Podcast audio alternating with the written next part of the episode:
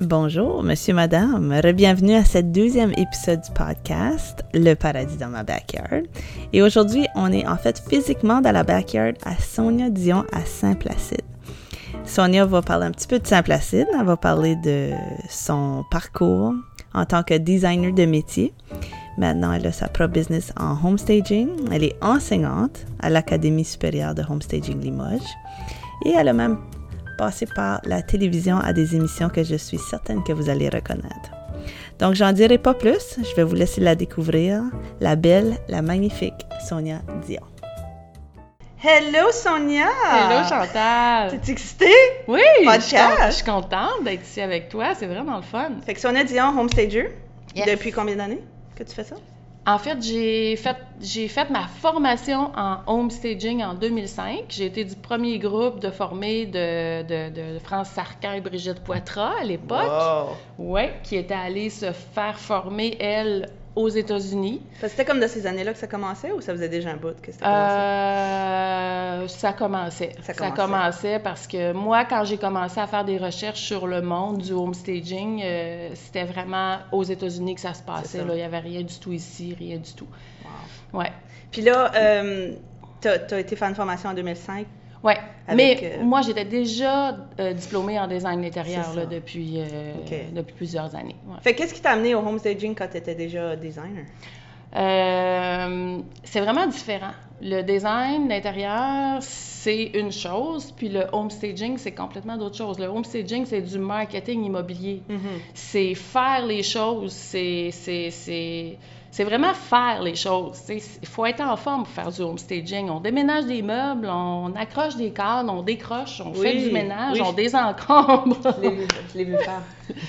Tu sais, les gens pensent beaucoup que c'est comme à la TV, là. C'est comme ce qu'on voit à la télé, c'est très glamour, c'est de placer des petits cadres puis placer des petits coussins, puis, hi, mon Dieu, non. Non. Ça, c'est, ben oui, mais ça, c'est la fin. C'est la se rouler les cerise- manches. C'est la cerise sur le Sunday, ça. Ouais. Mais avant ça, là, la préparation, c'est beaucoup, beaucoup, beaucoup de travail. Wow. Mm. Puis trouves-tu ça plus gratifiant que faire du design? Oui, je te dirais, parce que dans le homestaging, on a un objectif très, très précis, c'est présenter la propriété à son meilleur pour la vendre au meilleur prix Mhm. dans le meilleur délai possible. Donc, euh, on y va vers cet objectif-là. Ouais. Euh, moi, je, je- j'avise le propriétaire, je veux vraiment qu'il soit dans le bon état d'esprit, qu'il faut qu'il lâche prise absolument. Puis s'il n'a pas lâché prise encore, c'est sûr qu'il va, avoir, qu'il va lâcher prise quand ça va être terminé. Parce que c'est plus sa maison, il la reconnaît. Il y a comme vraiment plus de psychologie, je trouve, avec le Oui. homestaging qu'il y a avec du design ou de la Oui. décoration oui, en général. Oui, oui, oui, oui. Parce que c'est ça, pour, juste pour refaire le- le- la différence entre les deux, c'est que dans le design, on travaille pour le client. Le client, dans le fond, c'est celui qui nous paie pour euh, aménager la maison, goûts, faire les. Ouais. Oui, on peut l'amener à d'autres choses, mais c'est pour lui, c'est pour son mode de vie. Tandis que quand c'est pour vendre, le client, c'est pas le vendeur. Le client, dans le fond, celui à qui on veut plaire, c'est le visiteur Wow. qui n'existe pas. Donc, C'est du marketing. C'est vraiment différent. Ouais. Mais avant de parler de tout ça, je vais Oui. parler de toi, Sonia. Oui, oui. Toi, euh, tu viens d'où? Moi, je suis une petite fille du lac Saint-Jean. Lac Saint-Jean. Ouais. T'as pas l'accent tant? Ben, c'est ça que les gens me disent tout le temps. Mais euh, c'est sûr que mon accent peut revenir. Si tu me le demandes, là, il va revenir. C'est certain. J'aime comment tu dis Caroline. Mais, euh, puis t'es venue, t'es sortie du lac Saint-Jean à quel âge? T'es- Euh, je suis partie du. Ben, en fait, je suis sortie du lac. Moi, j'ai fait ça graduellement. Je suis partie du lac Saint-Jean pour aller euh, au Saguenay À l'âge de 15 ans. J'ai fait mon secondaire. Pour moi, c'était 4. de la même chose. Hein? OK, mais c'est ça, c'est pas la même chose. Ceux qui viennent de là le savent. Ça. Euh, dans le fond, le, le lac Saint-Jean, c'est comme la campagne, puis le Saguenay, c'est la ville. Juste pour te faire. Ah, ouais. OK. C'est Ouais, bon la grosse ville, c'est Chicoutimi. Ben, en fait, maintenant, ça s'appelle Saguenay. Là, mais- Parenthèse, je viens de lire que dans le- la revue Costco, je sais Ouais. pas si t'as vu, que le lac Saint-Jean, c'était comme numéro un place Oui, au Québec pour la retraite. j'ai lu ça ce matin, oui. La- drôle, la- hein, la- Saint-Jean, pour la retraite. Au Saguenay. on sait jamais. Ouais. On sait jamais. Mais, euh, oui, donc c'est ça. J'avais 15 ans, moi, quand j'ai décidé que je voulais aller étudier en aménagement d'intérieur. Donc, euh, j'ai déménagé euh, au Saguenay, à Arvida. J'ai fait deux ans d'études là-bas. Après ça, j'ai poursuivi à Québec. Je suis déménagée à Québec. J'ai fait un deck là-bas, en design intérieur aussi. Puis, euh, je suis restée à Québec pendant sept ans. Puis, je te dirais que c'est là que j'ai perdu mon accent du Lac-Saint-Jean. Ah, ouais. Ouais. Beaucoup de que- monde à Québec qui viennent du Lac-Saint-Jean. oui, c'est oui. vrai. Puis ensuite, quand j'étais à Québec, euh, ça c'était en, deux- en, en 2000, en 1994, j'ai eu une occasion pour déménager à Montréal, puis Ok. je l'ai pris. Puis je, je suis déménagée à Montréal. C'est ce temps-là que tu as commencé à être sur la TV? Euh, ben c'est c'est quand même longtemps après. OK. Ouais, ouais. Mais dans ce temps-là, à cette époque-là, ce qui m'avait amené à, à Montréal, c'est que je travaillais comme mannequin à Québec. Puis j'avais la possibilité de déménager à Montréal. Puis je travaillais aussi dans, dans des restaurants. Donc j'avais j'avais une opportunité là, de travailler dans un. J'avais déjà une job dans un restaurant. Puis je m'étais dit, ben je vais essayer de prolonger ma carrière à, à Montréal. Ouais. C'est rare qu'on me dise ça, j'ai travaillé comme mannequin. Ouais, puis j'avais pas envie d'aller là-dedans. Moi, je vais juste parler de ça. Ah, t'es drôle. Non, j'avais pas envie d'aller là-dedans. Non. Euh, mais c'est pas grave. C'est non, j'ai- j'aimais ça. J'aimais Ouais? ça. Oui, j'aimais ça, mais j'aimais le monde. Ah Tu sais, moi, j'étais plus une fille pour faire des défilés de mode, justement. Euh, puis, euh, tu sais, je pense pas que je représentais le mannequin euh, Typique. typique qui est, sais, qui est de glace. puis qui... Non, moi, je regardais les gens. C'est comme dans- la mannequin du non, non, non, non, non. Moi, je regardais les gens dans les yeux, puis je souriais, puis, tu sais, j'étais comme... Je voulais un contact, c'était pas... euh, Non, c'était... Ouais. Mais euh, parce que beaucoup de monde me dit que c'est comme un petit peu malsain des fois dans ce domaine-là. Tu sens ouais, ça mais ou non, non, non, pas... Parce que moi, j'ai été mannequin à Québec, là, beaucoup, là, pendant mes études. Puis non, là-bas, justement, c'était des défilés, euh, des défilés de mode, euh, des fois, dans, souvent dans des endroits publics, ou... Euh, euh, fait que c'était pas, non, c'était pas. J'ai fait des gros shows là, qui, mais non, justement, je pense que quand c'est arrivé à, à, à peut-être ce qui était le, le côté plus sombre du mannequinat, là, c'est-à-dire euh, bon les castings, les euh, la compétition, euh, le regard des autres, euh, tu sais, les filles qui Ouais. tu sais, C'est ça mon là, image. Là, j'ai vraiment euh, eu envie de décrocher. Puis c'est au moment où on a déménagé ici à Saint-Placide, donc euh, ça s'est fait tout seul. OK. Mais fait que t'étais à Montréal puis t'étais encore mannequin à Montréal d'abord. Ouais. Même quand t'étais. OK. Puis là, ça fait combien d'années que t'es à Saint-Placide?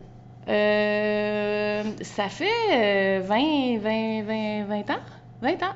Ben plus que ça. On est déménagé en 96. OK, ça fait vraiment longtemps. 23 ans, oui. Nous, là, notre première maison, on l'a achetée à Saint-Placide. J'avais 25 ans. OK. Tu Ouais. viens de dire ton âge. Ben oui, c'est grave. J'ai 50 ans. J'ai eu 50 ans cette année. Non, je suis contente. Je me sens privilégiée de vieillir. Ah, j'aime Ouais, ça. ouais. On se sent privilégié de vieillir quand on a perdu quelqu'un de proche qui n'a pas eu cette chance-là. Ah, ça, Ouais. c'est un bon point de vue. Hum. Puis je trouve que vieillir, en fait, ça change. Depuis, depuis quelques années, on dirait ça.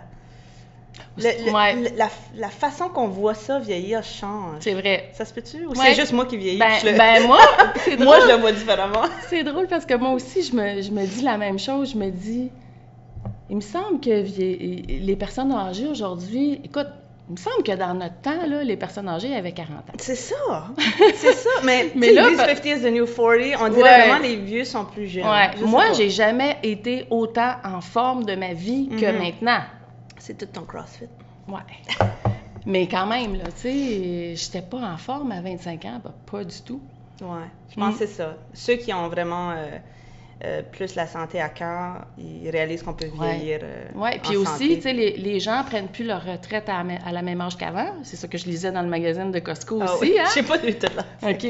Puis, ben, il y a beaucoup de gens maintenant qui, qui tu sais, ils parlaient des 10, euh, des 10 buts des personnes, qui, des 10 objectifs des gens qui, quand ils prennent leur retraite. Puis, euh, je pense qu'en deuxième lieu, c'est étudier, retourner aux études, faire une autre carrière où est-ce qu'ils vont se sentir plus utiles, soit Vraiment? dans, oui, bénévolat ou, euh, Wow. ouais. Hmm. Wow, je sais pas. Si je, travailler je pour me des lancerais à l'université à 65 ans. euh, Mais peut-être c'est des petits cours aussi Oui, de- oui, dans d'autres ça. domaines. Moi, j'ai une amie très proche qui, qui a, elle a 60 ans, on a 10 ans de différence. Elle a décidé de prendre sa retraite cette année et elle vient de commencer l'université En quoi? en anthropologie. Euh, les- comme l'étude des humains, oui, l'historique des humains. Là. Wow. Anthropologie, archéologie, euh, puis ça fait longtemps qu'elle disait qu'elle voulait faire ça. Mais c'est sa passion. Je Ouais, peux je pense que oui. Elle n'a pas nécessairement un but de- d'enseigner. ou Non, mais comme elle disait, c'est plus comprendre l'humain, puis Ouais. comprendre d'où on vient. où Mais c'est drôle, tu parles de ça. J'écoute un autre podcast. Écoutes-tu tes podcasts?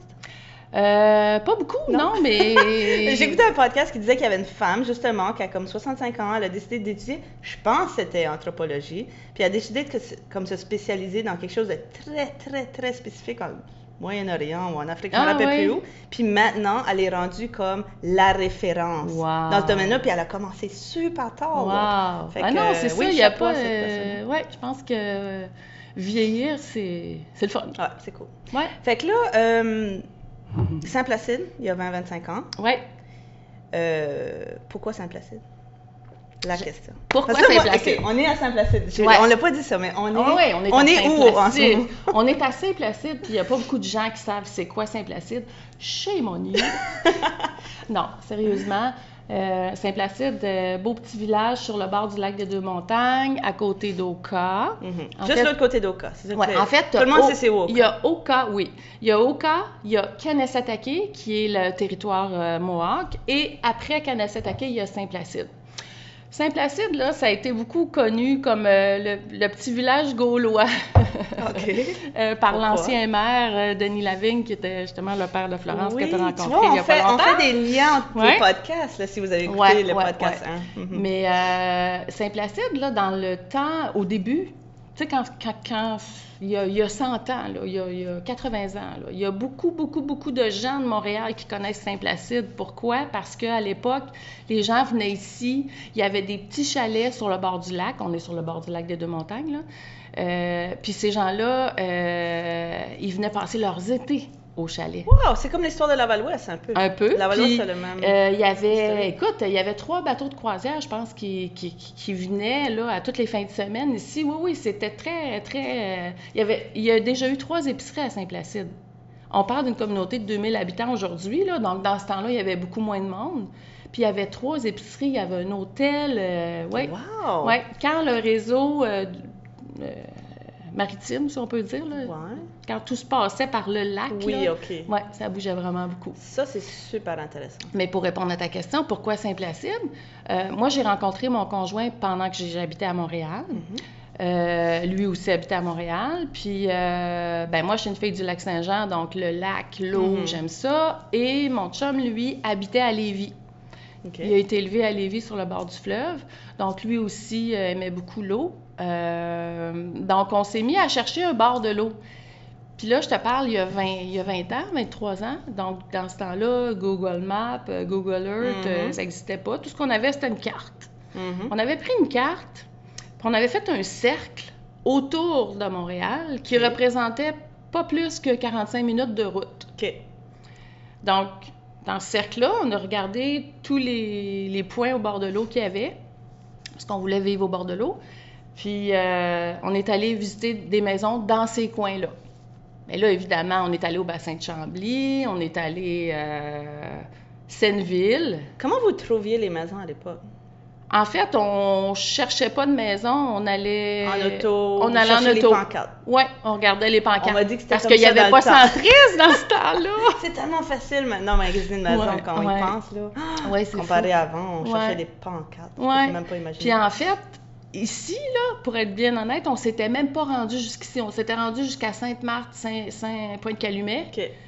Puis on était sûr qu'après ça, il n'y avait plus rien, tu sais, que- parce que dans le fond, pour ceux qui connaissent le lac des Deux-Montagnes, tu sais, t'as as toute la partie Sainte-Marthe-sur-le-Lac, Sainte-Pointe-Calumet, puis après ça, ça tourne à Oka. Mhm. Mais nous, on pensait que rendu à Oka, ben c'était fini, là. C'était fini. Il y avait plus d'eau. C'est ça! La rivière arrêtait. Je sais pas trop. Et là, il y a quelqu'un que je connais qui, euh, qui m'a dit Hey, je connais quelqu'un qui a une maison chalet à vendre à Pointe-aux-Anglais. Pointe-aux-Anglais, c'est quoi ça? Pointe-aux-Anglais, c'est un secteur de Oka et Mhm. Saint-Placide. Mhm. Les deux municipalités arrivent euh, Mhm. dessus. là. Et euh, j'ai dit, ben écoute, on va aller voir ça. Donc, on est allé visiter cette maison-là. Puis c'est drôle parce que je fais beaucoup le lien avec une maison qui a été stagée, parce que cette maison-là, sais, en homestaging, on parle beaucoup des cinq sens qui sont très importants. Quand tu entres dans une maison, tes cinq sens doivent être agréablement euh, sollicités pour que tu t'en rappelles. Ouais, Puis moi, cette maison-là, ce que je me rappelle le plus, c'est auditif.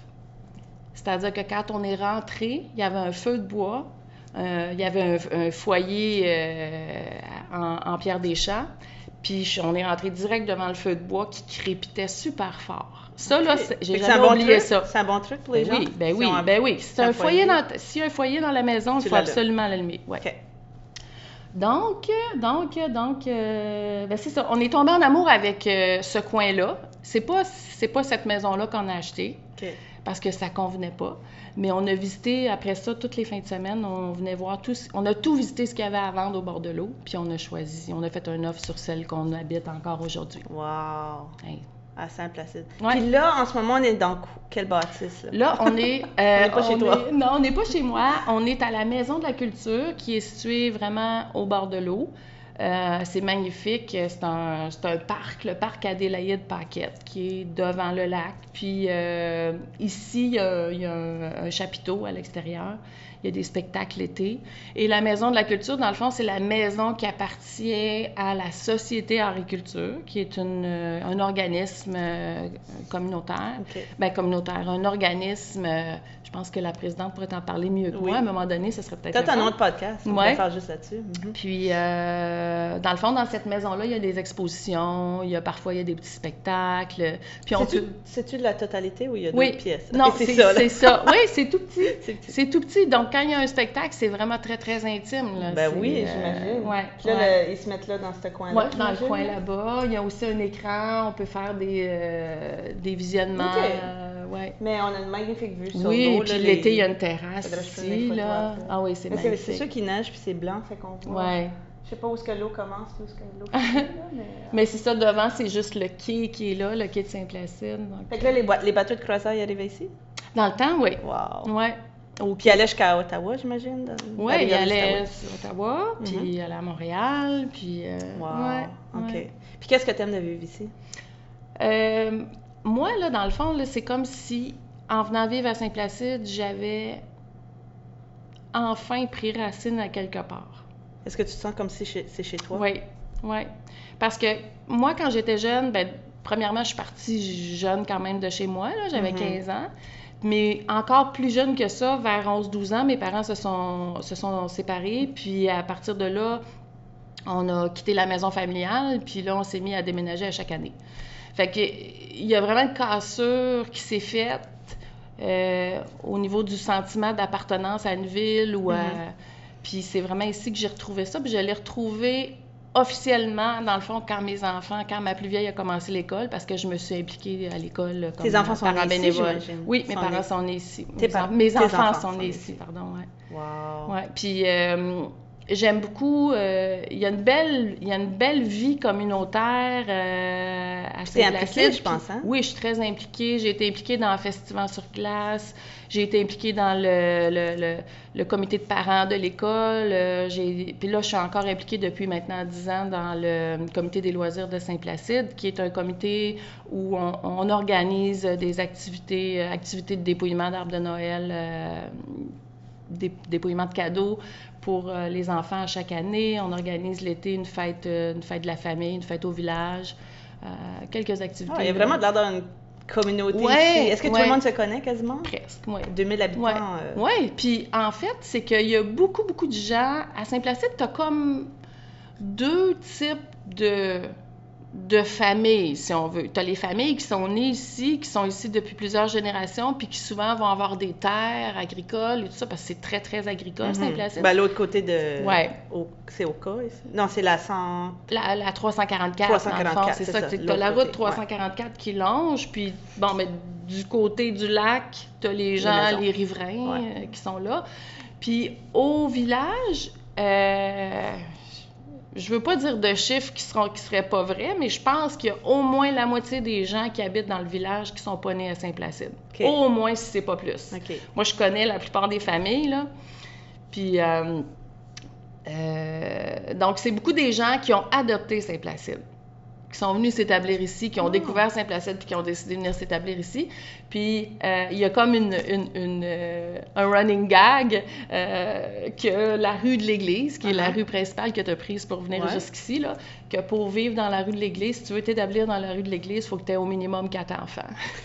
Ah oui, hein? Parce que c'est drôle, mais beaucoup de familles ici ont trois, quatre enfants. C'est bon, ils Oui. gardent la tradition du Oui, vieux oui. temps, là. Il y a beaucoup de jeunes familles maintenant. Ah, c'est fun. fun. Puis, fait que là, parlons de euh, toi, depuis que t'es ici, ta Ouais. business. Fait que là, tu étais designer, puis en 2005, tu as été faire ton cours en homestaging. Ouais. Puis là, je pense qu'après ça, tu as fait de la télévision. Parle-moi de ça.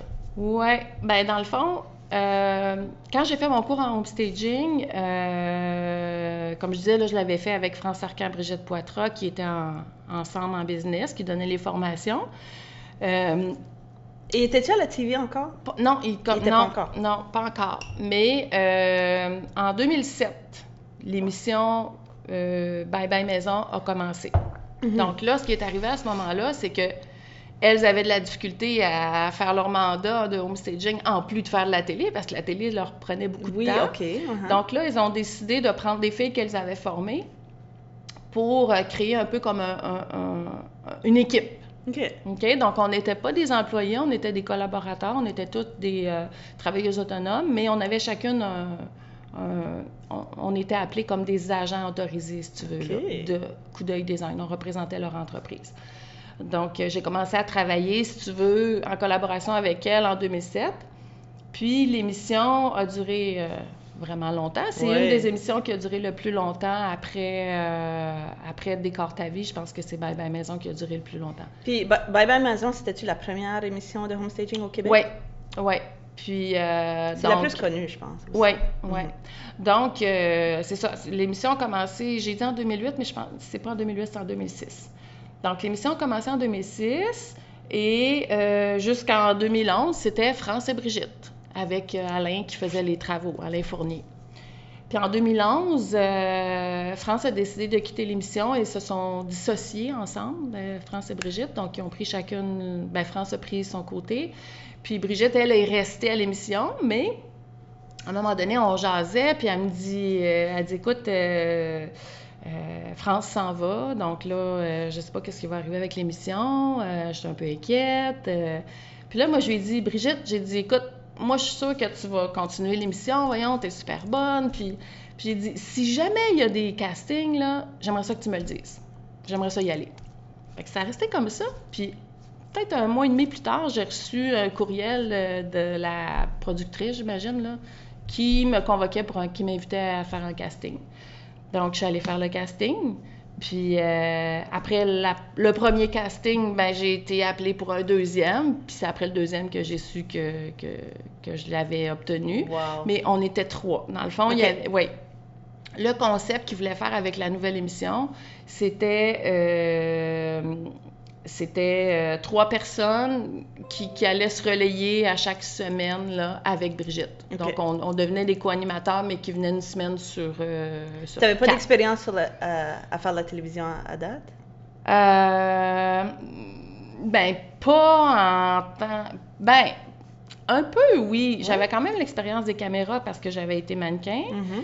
Puis quand j'avais été euh, vice-présidente du Festival sur glace, on avait aussi fait des émissions. OK. Fait que, tu as un petit peu d'expérience avec tout ça. Là. Ouais, tu sais, j'étais à l'aise devant la caméra, puis c'est ça qui, ça qui est ressorti la première fois quand j'ai fait mon premier. C'est ce qu'on m'a dit, la réalisatrice m'a dit, mon Dieu, on dirait que tu as fait ça toute ta vie. Ah ah. Ça m'intimide pas une caméra. C'est bon. Mais euh, mon Fait Dieu, que t'avais je- ça combien d'années? J'étais allée Euh, loin. Euh, ben écoute, euh, j'ai fait seulement une saison. Une saison. Une saison. Puis euh, donc c'était 10 émissions. Mais euh, le contrat était dans le fond avec 4 ans de rediffusion. Donc dans le fond, on m'a vu pendant 5 ans. Ça t'a-tu aidé dans ta business plus tard? Euh, oui et non, parce que j'ai pas surfé là-dessus. OK. Euh, T'as pas utilisé ça pour te promouvoir? Faudrait qu'on ferme ça, hein, c'est la machine à liqueur qui faire fait beaucoup de bruit. j'ai pas surfé là-dessus, puis quand j'ai fait l'émission, euh, j'étais là, je travaillais pour Brigitte. Brigitte Poitras, son entreprise. Donc, j'étais sur son site web à elle. Tu sais, j'étais pas, j'étais pas officiellement dans mes affaires à moi. Puis moi, je veux dire, j'ai découvert que je suis une excellente personne pour faire valoir les autres. Est-ce que tu te sentais comme un employé ou comme un entrepreneur à l'époque? Euh, je te dirais comme un, ben, comme une, euh, pas comme un employé, comme une collaboratrice, OK. vraiment. Puis c'est quand que tu as vraiment eu ta propre identité en tant qu'entrepreneur solo?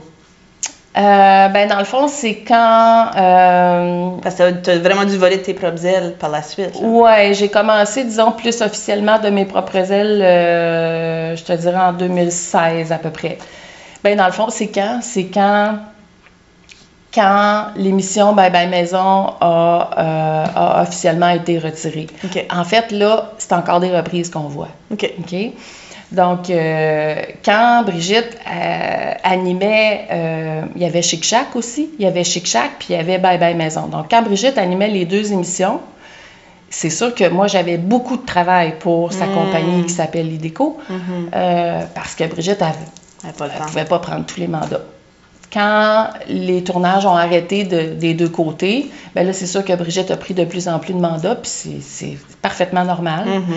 Euh, donc, veux, veux pas, petit à petit, je me suis dit, OK, là, il faudrait que... Parce que il, y a toujours eu euh, entendre que moi, j'avais ma business quand même, mais j'arrivais pas à voir comment je pourrais, moi, me mettre de l'avant, puis être aussi hum, collaboratrice avec Brigitte. Pour moi, c'était comme, je peux pas être à deux endroits. Là, si j'avais des mandats pour moi, si des gens me sollicitaient directement, c'était parfait, je les prenais. Mais je, je, je faisais pas de démarchage pour moi. Moi, j'ai l'impression que pendant toutes ces années-là, tu es devenue vraiment, vraiment bonne en home staging, mais tu pas développé ton brand à toi, puis Ouais. te promouvoir toi-même. C'est vrai. Puis peut-être c'est ça en 2016 que tu as dû faire. OK, Ouais. la déco puis le, le- le home staging, je suis bonne. là. Maintenant, il faut que. Ça se peut-tu? Ben oui, d'une certaine façon. Puis je te dirais même, ça n'a même pas été en 2016, ça a été plus deux, peut-être deux ans plus tard que là, je me suis dit, OK, là, euh, si je veux qu'il se passe quelque chose, faut que je le provoque. Puis il faut aussi que j'arrête de me dire euh, Ah, je vais pas surfer sur euh, bon, la télé ou Mhm. je vais pas. euh, c'est comme go. Puis Ouais. tu m'as appris beaucoup là-dedans. Ah ouais, moi? Toi, tu m'as appris beaucoup là-dedans cette année, là. Quand tu me dis. quand tu me dis.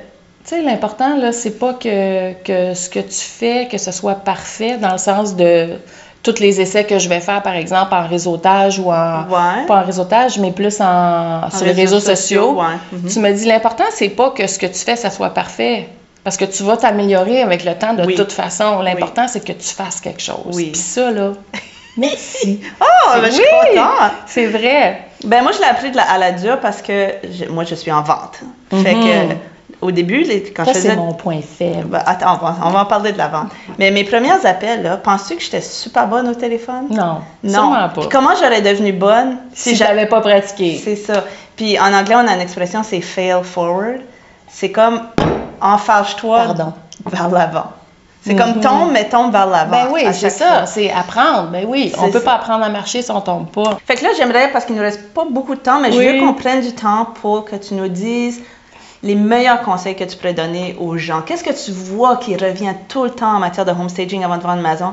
Tu sais, tu dois en voir des maisons, là, puis les erreurs communes là, que les gens font, puis Mm. les gaffes qu'ils font, puis comment, comment on peut euh, peut-être euh, se préparer à une vente un petit peu mieux, là? Ouais. Qu'est-ce que tu donnerais comme conseil? Euh, dans mon premier conseil, les gens qui pensent à vendre leur maison, euh, disons, dans les, cinq, dans les cinq prochaines années. Puis qui se disent Ah, tiens, on va rénover la cuisine ou on va rénover la salle de bain, faites appel à un professionnel. Tellement. Parce que je vois beaucoup, beaucoup de gens qui vont me dire Ah, on vient de rénover la cuisine, puis je veux dire, je regarde qu'est-ce qu'ils ont mis, c'est déjà démodé. puis ça leur a coûté cher. Ouais. C'est pas parce que c'est fait par un designer que c'est cher. Loin de là, là. Souvent, les gens vont penser que, ah ben non, un designer, ça coûte cher. Puis... Ouais. Mais c'est que dans les solutions qu'il va proposer, souvent, ça va être euh, plus simple puis moins cher que d'autres choses. Mais en tout cas. Parce que euh, c'est des gaffes coûteuses. Tu sais, Oui. des, cuisines à 20 000 pièces 40 000? ou 40 000. Ouais. Puis on a fait un projet dernièrement, je on va pas dire qui, mais euh, euh, la personne avait fait beaucoup de travaux sur sa maison, puis il avait rec- reconfiguré sa maison. Il avait mis des pièces Ouais. à des drôles de places. Ouais. Puis ça, c'était pas bon pour sa vente. Non. Euh, ça a beaucoup, beaucoup de Mm. nuit. Ouais. Ça aurait pas été cher d'avoir une consultation home- en, design pour juste dire, ben non, mais pas, mets pas ton escalier là. Exact. Puis on dit consultation en design, mais euh, je veux dire, euh, quelqu'un, un professionnel en home staging, même s'il n'a pas les compétences en design, il est capable, de- il sait c'est quoi les tendances, il sait c'est quoi, c'est Oui. quoi qui plaît, c'est quoi qui plaît pas. Euh, puis il va être capable de dire au, au- au vendeur, écoutez, je peux pas peut-être vous faire les plans, mais moi je vais vous trouver quelqu'un. Tu sais, le, le Ouais. professionnel en home staging, c'est un coordonnateur de- Ouais. de Fait que, juste pour nous donner une idée des coûts, parce que Ouais. je pense que les gens, n'ont aucune idée combien ça coûte. Fait que Ouais. ça, ça coûte combien une consultation home staging, puis là, ça coûte combien louer des meubles, puis ça coûte Mhm. combien avoir comme la, la Ouais. mise en place de tout ça. Juste des, des fourchettes, là. Pas OK. besoin d'aller dans Fourchette, de prix, euh, pour, ça, dépend des personnes, mais en général, je te dirais, nous, les personnes qu'on forme, Mhm. on, on leur dit euh, le, le tarif de base pour une consultation, c'est minimum 225 OK. OK? Euh, Puis une consultation, la- le home stager vient, il fait le tour de la maison. On fait une analyse de, de la propriété, Mhm. puis on, on, on rédige, des, parce que euh, une consultation, c'est la plupart du temps, c'est par écrit. C'est un Mhm. rapport écrit euh, où on va euh, nommer c'est quoi les problématiques, puis on va suggérer des pistes, des recommandations, donc des pistes de solutions. On suggère des recommandations. Fait que déjà là, avec ce petit prix-là, ils ont déjà un rapport de Ouais. tous les correctifs Ouais, c'est peuvent un faire la maison. diagnostic, puis on va dire, bon, ben regardez, par exemple, votre maison, euh, la problématique, les espaces sont mal définis, euh, Mhm. le mobilier n'est pas adéquat, euh, l'habillage des fenêtres est à revoir, il manque de luminosité. Ouais. Euh, Mais à partir de là, ils peuvent quand même en faire beaucoup Ben eux-mêmes. oui, Parce que oui. moi, je pense qu'il se passe avec le home staging, les gens, pourquoi ils sont réticents, c'est qu'ils ont vu Bye Bye Maison puis ces émissions-là. Puis eux, home staging, c'est quelqu'un qui vient puis qui fait tout. Oui, ben en fait, on fait pas tout, mais on fait la, la dernière partie, c'est important que ce soit nous qui la fassions. OK. La dernière partie avant Ouais, les photos. Oui, ouais. Dans le fond, là, l'analyse, Au début. c'est fait par le professionnel. Toute la partie, parce qu'il y a trois étapes. La première partie, c'est l'analyse. La deuxième, c'est la, la, c'est les devoirs. Les devoirs. Ou les devoirs ou les- la préparation de la maison. Tout ce qui est préparation, le propriétaire peut le faire. C'est-à-dire désencombrer, dépersonnaliser. Ouais. Dépersonnaliser, ça veut dire enlever toutes ces choses à lui. euh, euh, et là, nous, on a fait une liste des devoirs à faire. Donc, c'est lui qui fait ses devoirs. Parfait. Euh, Le, le ménage. faire le ménage, le grand ménage. Puis vous le dites, là, vous êtes oui, honnête. là, oui, oui, si oui, on est très honnête parce qu'il y a trois choses que le visiteur évalue quand il visite une maison. C'est, premièrement, c'est la luminosité. Luminosité. Donc, euh, qui- qui- que, on veut voir dehors, on veut voir les fenêtres, puis il faut que ce soit bien éclairé. Beaucoup de maisons qu'on voit, on voit les stores toutes fermées. Hein? Oui, on a fait ensemble oui, des projets, les stores c'est toutes fermées. fou, oui, Ouais. il faut absolument que... on- tu sais, le meilleur compliment qu'une maison peut avoir, c'est « Ah, c'était beau, c'était clair, puis c'était propre. » Ouais, c'était beau, c'était clair, c'est c'était ça. C'est Ouais. simple, c'est ça qu'on veut. Quand on dit une maison propre, c'est éclatante de propreté. C'est ça. C'est pas euh, le ménage qui est fait à toutes les semaines par la femme de ménage. C'est les commutateurs, les, tous les petits endroits qu'on fait pas d'habitude. Mhm. Les, les- les- On, on les voit plus, nous, parce qu'on vit dedans. Ouais. Mais euh, arrêtez-vous à regarder vos commutateurs, là, vos interrupteurs. Là. faut faire le ménage comme quand moi je fais le ménage quand je sais que ma belle-mère s'en vient. Ta belle-mère ou euh, la reine d'Angleterre s'en vient souper chez Moi, c'est vous. plus la belle-mère. Non, mais c'est vrai. Pensez à un hôtel. Quand on va à l'hôtel, c'est impeccable de propreté, là, Mhm. c'est ça. Tu sais, quand on fait un home staging, là, le petit papier de toilette, là, on, on le plie en Right. triangle. là. Mais c'est vrai qu'il y a des places qu'on nettoie pas souvent, Ben puis on oui. le voit plus. C'est normal. Moi, Ouais. si je voulais vendre ma maison demain matin, j'aurais beaucoup de travail à faire. Ouais, on, puis on vit C'est normal. C'est la vie normale. C'est ça, c'est ça. Parce que souvent, je, je sais que tu as été chez mes clients, puis tu as, montré le calorifère qui, qui était plein de poussière. Ou des- Ouais. Des, choses qu'on. sais, on pense pas, puis Ouais. même la personne était surprise Ouais. quand, quand elle l'a vu, parce Ouais. qu'on devient comme Puis les, aveugle. les hein. grilles de ventilation. Ah, exact. Puis c'est parce que ça, c'est des choses qui vont être relevées à l'inspection aussi. Pas, pas, le, pas la poussière sur les Non. calorifères, mais les grilles. Si la grille est pas propre, ben ça peut pré- présager que les, les, les docks sont pas propres non plus. Ouais. Donc ça, c'est toutes des choses aussi qu'on va recommander là, dans nos recommandations. Mais euh, euh, donc pour revenir au coût. Mhm. Donc oui, la deuxième partie, là, ça, le- le- les vendeurs peuvent le faire généralement. Mhm. La Sauf- peinture des réparations aussi, je oui, mais la peinture, c'est s'ils sont capables de bien peindre. Tu sais, des fois, je vais dans des maisons puis je regarde les.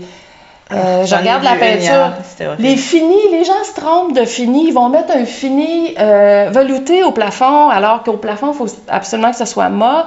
Ils vont mettre euh, des finis mat sur les portes, alors que ça devrait être euh, semi-lustre ou encore au moins euh, fini porte. C'est important. Fait que c'est même pas juste les couleurs, c'est non, les finis. C'est les finis aussi. C'est important de mettre le bon fini.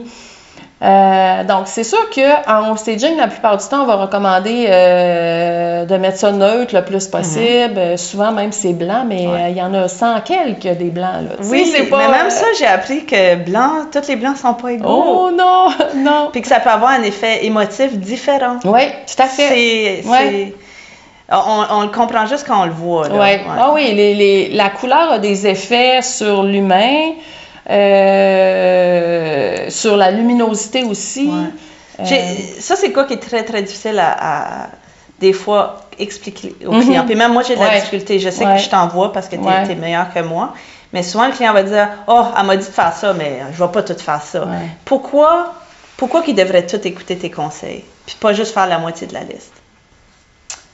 Euh, ben, particulièrement la partie de la fin, là, parce que la préparation, c'est une chose, mais la, la, la, la présentation, ça, c'est comme, il faut absolument le faire. là. OK. OK? Donc, Fait que faut que tu passes au début, puis là, eux font leurs travaux, puis il faut absolument que tu repasses juste à la fin. oui, parce qu'à la fin, c'est là qu'on va placer le mobilier de la bonne façon.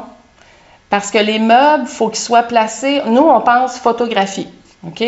Les gens aujourd'hui, ils voient leur maison, ils voient la maison annoncée en photo. Si je regarde une photo, puis c'est- j'aurais aimé ça te montrer des exemples, là. Mhm. Mais, euh, si je regarde une photo d'un salon, puis ce que je vois, ça a l'air d'un allée de quilles, je veux dire, c'est pas intéressant. là. Non. Donc, il faut absolument, notre façon de placer les meubles, on pense à la photo, puis on pense qu'il faut aussi que ça suscite des émotions positives. Donc, s'il y a un foyer, on va allumer le foyer, on va Mhm. prendre des photos que...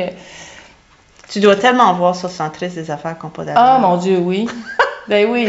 Mais en même temps, euh, tu sais, euh, ça, je, je le dis beaucoup aux propriétaires parce que c'est tellement important. Je suis tellement reconnaissante aux propriétaires de, nous, de me laisser entrer dans leur maison, Ouais. de me laisser faire ce que je fais dans leur maison. J'ai un immense respect pour, Oui. ces- oui, pour ces gens-là. Puis je leur dis toujours, s'il vous plaît, ne pensez jamais que je vous, euh, que je vous juge. Mhm. Parce que, mais c'est juste que votre maison, à partir du moment où vous pensez à la vente et vous voulez la mettre sur le marché, là, votre maison est plus votre maison. C'est ça. C'est un produit qu'on va vendre. Puis plus elle va être présentée à son meilleur, plus vous allez la vendre à meilleur prix. C'est dans vos poches que ça va aller. C'est ça. Puis aussi réduire le délai de vente. Donc, pour, j'ai toujours pas répondu à ta question sur les coûts. Ben, le premier, la consultation. Ouais, la consultation, oui. donc Ensuite- 225, ça- Ouais. mais ça peut être plus haut parce que ça va aussi au pied carré. Ou, euh, moi, personnellement, ma consultation est 300 dollars, puis c'est Mhm. toujours le même montant. Quelqu'un qui veut un, un rapport écrit. Euh, ensuite, là, il y a une offre de service pour la suite. La suite, c'est quoi? Ben, ça dépend des, des- des vendeurs. Si le vendeur me dit, ben écoute, moi, euh, je veux pas faire le ménage moi-même, euh, je veux pas, j'ai pas le temps, euh, je Mhm. veux un clé en main. Bon, Oui. mais là, moi, je vais trouver une équipe de ménage ou encore toi, on va travailler ensemble, puis là, ben, on va leur dire, OK, ben, le ménage, ça va coûter, euh, je sais pas moi, 350 ou 400. Le désencombrement, ça va vous coûter tant. Euh, donc, on, on Tu morcelle. devis, puis Ouais. là, la personne. Et la mise en place, dans le fond, ça, c'est la troisième étape. Donc, c'est une fois que tous les devoirs sont faits, ben là, on arrive généralement avec une équipe de deux ou trois personnes. Ou sou- souvent, je peux le faire toute seule aussi s'il reste pas trop de choses à faire. Et là, je vais placer les meubles, je vais arriver avec des accessoires décoratifs de mon inventaire que je vais rajouter pour mettre du punch. Tu sais, la, la cerise sur le sundae, mais qui est Mhm. vraiment importante d'avoir. Puis ça, les gens sont souvent très réticents parce qu'ils vont dire, là, là, je comprends pas. Tu me fais sortir de mes affaires, Mhm. puis tu m'en loues d'autres. tu sais, c'est vrai.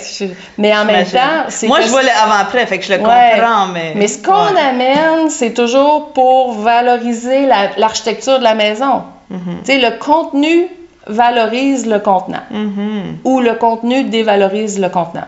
Prenez n'importe quelle maison, si elle est meublée, euh, si elle est meublée et si les habillages de fenêtres correspondent à des personnes de 75 ans qui habitent dans la maison, c'est pas vrai que le nouvel acheteur, même si la maison est récente, c'est pas vrai que le nouvel acheteur qui a 25 ans va se sentir chez lui en regardant la maison C'est qu'il va se tellement sentir. vrai. Ça vieillit la maison. Moi, dans le fond, la première chose que je pose comme question à quelqu'un qui veut vendre sa maison, ben, en fait, c'est pas à lui que je la pose, c'est au courtier. Quand il y a un courtier. Puis quand il n'y en a pas, je vais me poser la question OK, c'est qui l'acheteur potentiel? À qui je veux plaire? À qui la maison Tu sais, qui est-ce qu'on veut attirer? Donc, si c'est un bord de l'eau à Saint-Placide, ben. C'est le fun parce que je connais les gens qui aiment les bords de l'eau à Saint-Placide. J'en suis une. Donc, tu sais, on sait quel genre de personnes. C'est des, personnes qui vont triper plein air. OK, fait que t'aurais pas les mêmes accessoires, mettons, en Saint-Placide que t'aurais dans une maison à Fabreville. T'aurais peut-être pas les mêmes. Pas la même façon d'aménager la maison, disons. Wow, intéressant. Ouais, ça va à ce point-là. Ouais, ouais. On commence à, on commence à manquer de temps. Oui. Mais c'est quoi le, comme le message que tu aimerais te donner aux gens? Comme, tu as parlé de la cuisine, les rénovations, Ouais. faites attention, engagez. Oui. Ouais. Ben, la première chose, là, dans notre maison, la plupart du temps, là, surtout les gens qui sont dans leur maison depuis 30 ans, 20, 20 ans, 30 ans, c'est qu'il y a toujours trop de choses. Il y a toujours faut, trop de choses. Ouais, il faut absolument. La maison va avoir l'air vide pour vous quand on va avoir fini de Ouais. désencombrer, sauf que c'est comme ça qu'il faut qu'elle soit parce qu'il faut que, faut que l'acheteur ait, le- ait de la place à laisser aller son imagination. Il faut être capable d'évaluer les espaces. Donc, c'est désencombrer, désencombrer, désencombrer. Attendez pas à la vente. Non! Parce que dans c'est la pire affaire que je vois les vendeurs faire. Ouais. Et puis là, ils sont stressés. Oui. comme ça se peut pas à la vente. moi, quand j'ai fini mon travail là, dans une propriété, là, les gens sont prêts à déménager. Oui. C'est comme, Ouais. ils sont contents, puis le détachement est fait. Ah oui. J'ai des gens qui veulent pas vendre parce qu'ils savent pas quoi faire avec toute leur Ben, c'est ça. Même mes parents, c'était Ouais, le, le plus Ben, gros stress. D'ailleurs, ça, c'est une clientèle avec qui j'adore travailler. C'est les personnes qui doivent, on appelle ça casser maison. D'ailleurs, je fais ça avec des gens qui ont une grosse, grosse maison, Hmm. puis qui veulent qui doivent s'en aller à résidence.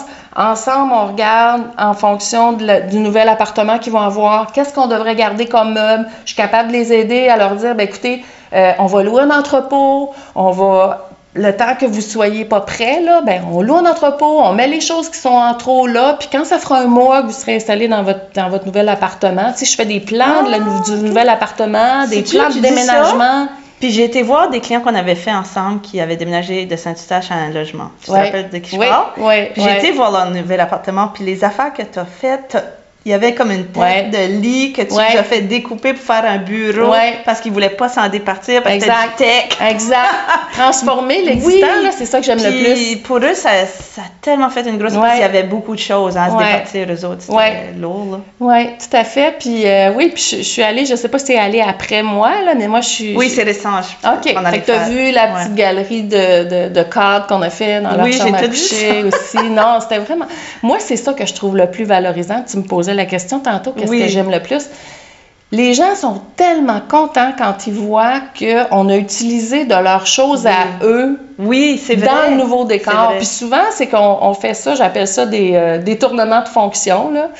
On prend un item, justement, comme la fameuse tête de lit du monsieur, euh, qui ne pouvait plus servir, euh, puis on la transforme en un bureau de travail. Ouais. C'est comme, wow! C'est ça, Ah, le- j'étais ça, ça, c'est le petit plus du côté designer. Là, que, Ouais. parce que Mais aussi le côté homestaging où ce que je t'ai vu prendre des, des rideaux puis faire un hausse Un de jeté- lit un jeté sur un ça. lit, oui, Là, ouais. le client, il arrive puis il voit ses affaires utiliser de nouvelles façons puis c'est Ouais. tellement le fun quand Ouais. tu fais ça, là. Ouais, ouais, parce que le homestaging, dans le fond, comme c'est du marketing, c'est comme c'est pour la prise de photos, c'est pour les visites. ça. Ça n'a pas besoin d'être vrai. Non, je- C'est j'adore. ça qui est le fun, ouais. J'adore ça.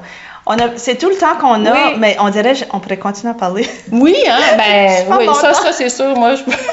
Il faudrait peut-être faire comme Sonia Part 2, là, ça serait dans un intéressant. autre temps. Fait que, dernier message euh, at large que Dernier message, euh, dans le fond, là, parce que je, sais que les gens se posent la question, c'est combien ça coûte, là. Pensez autour de 2000 c'est, c'est, je pense que c'est réaliste. Pour un client. Oui. Ben, pour euh, faire le home staging, l'analyse, euh, euh, qu'eux fassent tous leurs de travaux, puis qu'on puisse faire une petite location d'accessoires, de meubles, Mhm. puis la mise en place. OK. Autour de ce montant-là. C'est un bon budget. Puis euh, mon dernier message, c'est euh, le home staging, c'est pas une dépense, c'est un investissement. Vraiment. Tellement. Puis on nommera pas de nom, mais on a un exemple aussi d'un monsieur avec qui on a travaillé dernièrement qui a vendu sa maison 10 000 de plus que ce qu'il pensait la vendre. là, tu sais, Parce qu'il a fait, il a Ouais. tout fait les recommandations. en deux jours. En deux jours, Ouais. ouais. Mm. Mais il a- lui a travaillé fort. Oui, il a Lui, travaillé fort. fort. Mais la plupart du temps, les gens travaillent fort aussi parce que juste de désencombrer, de mettre en boîte, de... Ah. Mais c'est quelque chose qu'ils vont faire de toute façon. C'est ça qu'il faut que, que vous ça. compreniez, monsieur, madame. oui. Alors, c'est-tu clair, monsieur, madame? Débarrassez-vous de vos affaires, faites votre ménage, puis, Puis- engagez Sonia. Oui, puis, puis je peux vous aider à, à savoir de quoi vous débarrasser aussi. Excellent. Merci beaucoup, Hey, Sonia. merci, c'était super le fun, On se voit au déjeuner mercredi. Oui. All right. Génial. Ciao.